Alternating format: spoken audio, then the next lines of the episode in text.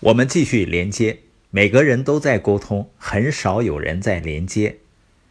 我们先讲一个故事，一个叫纳比的咖啡连锁的创始人，他是咖啡和茶叶方面的专家。在一九九五年的时候呢，他参观了一个咖啡连锁店，他觉得这个店很好，他就决定呢在澳洲开分店。一年以后呢，他们在悉尼开了两家咖啡店。但生意不怎么好，他们就询问顾客的意见，很快就知道原因了。纳比解释道：“我们照搬了美国的咖啡店，但完全不适应澳洲顾客的需求。他们喜欢我们的咖啡，也喜欢产品，但是他们却问座位在哪儿，食物在哪儿。而他的店呢，没有座位和食物，只是一家外卖店。这样下去呢，他们早晚就得歇业。”于是呢，他们决定重新装修。他们花了近两年时间调整店铺，直到能和顾客产生连接为止。然后他们又用十年左右的时间开了三百多家分店。他们买下了那家咖啡连锁店的全球经营权，并且把分店开到澳洲和美国以外的国家。到现在呢，他的咖啡连锁店已经在十五个国家开了四百七十家分店。纳比在总结他的经验的时候是这样说的：“我们不是做咖啡生意而去服务他人，我们是在做人的生意而提供咖啡。”这句话是超级经典的，我不知道你有没有被震撼到。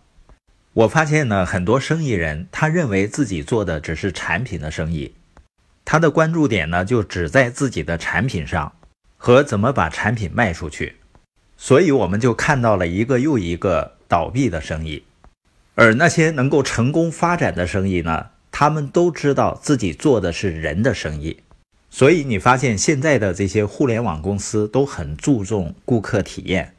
所以对于服务业的人来说啊，你一定得有一个服务他人的心，你得准备好服务你所接触到的人的需求，你得时刻关注顾客需要什么，关键不是你想要什么。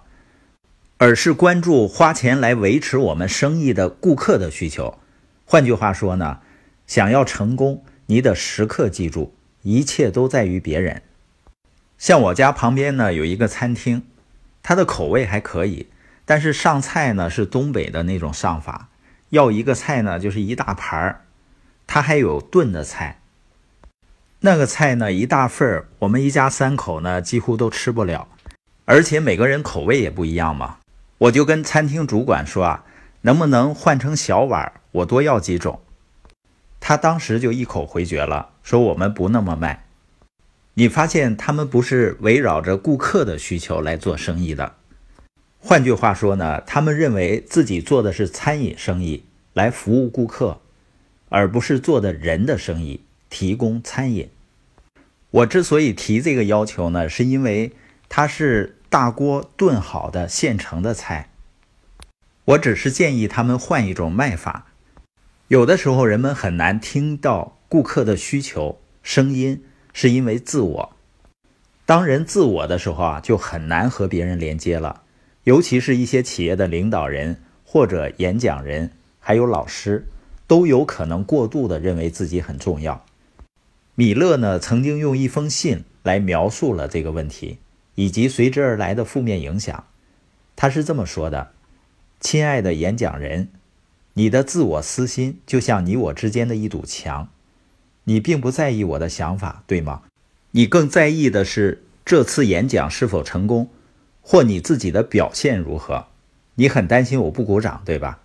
你担心你的笑话无法逗笑我，或者你的伤感故事无法感动我。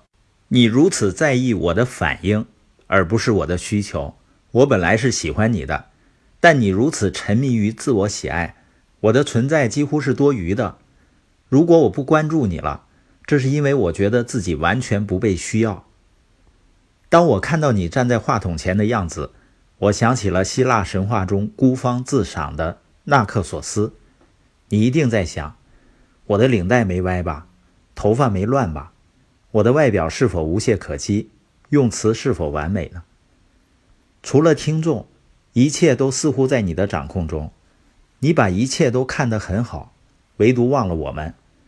这种对我们熟视无睹，让我们听不到你说的话。对不起，我们现在得走了，以后再联系吧。当你的傲气消失，当你绝望透顶，当你的梦想破碎，你就能看到我们。我们会回到你身边的。之后，在你的世界里就会有我们的位置。那个时候，你就不在乎我们是否为你的精彩表演而喝彩，你就成了我们的一员。随后。你就能推倒那堵自我的墙，用同样的那些石头来建起一座温暖的桥梁。我们会在桥上见到你的，我们会听你说话的，你的听众。我们每个曾经做过公众演讲的朋友，可能都有这样的体会。一开始呢，我们从不为听众着想，我们最关心的不是他们能得到什么，而是我们的表现会怎样。这样的态度呢，就根本没有办法和听众建立连接。今天播音的重点是，我们要想和人们建立好的连接，就要从关注自我转变为关注他人的需求。因为不管我们做的是什么样的产品，做的是什么行业，我们做的都是人的生意。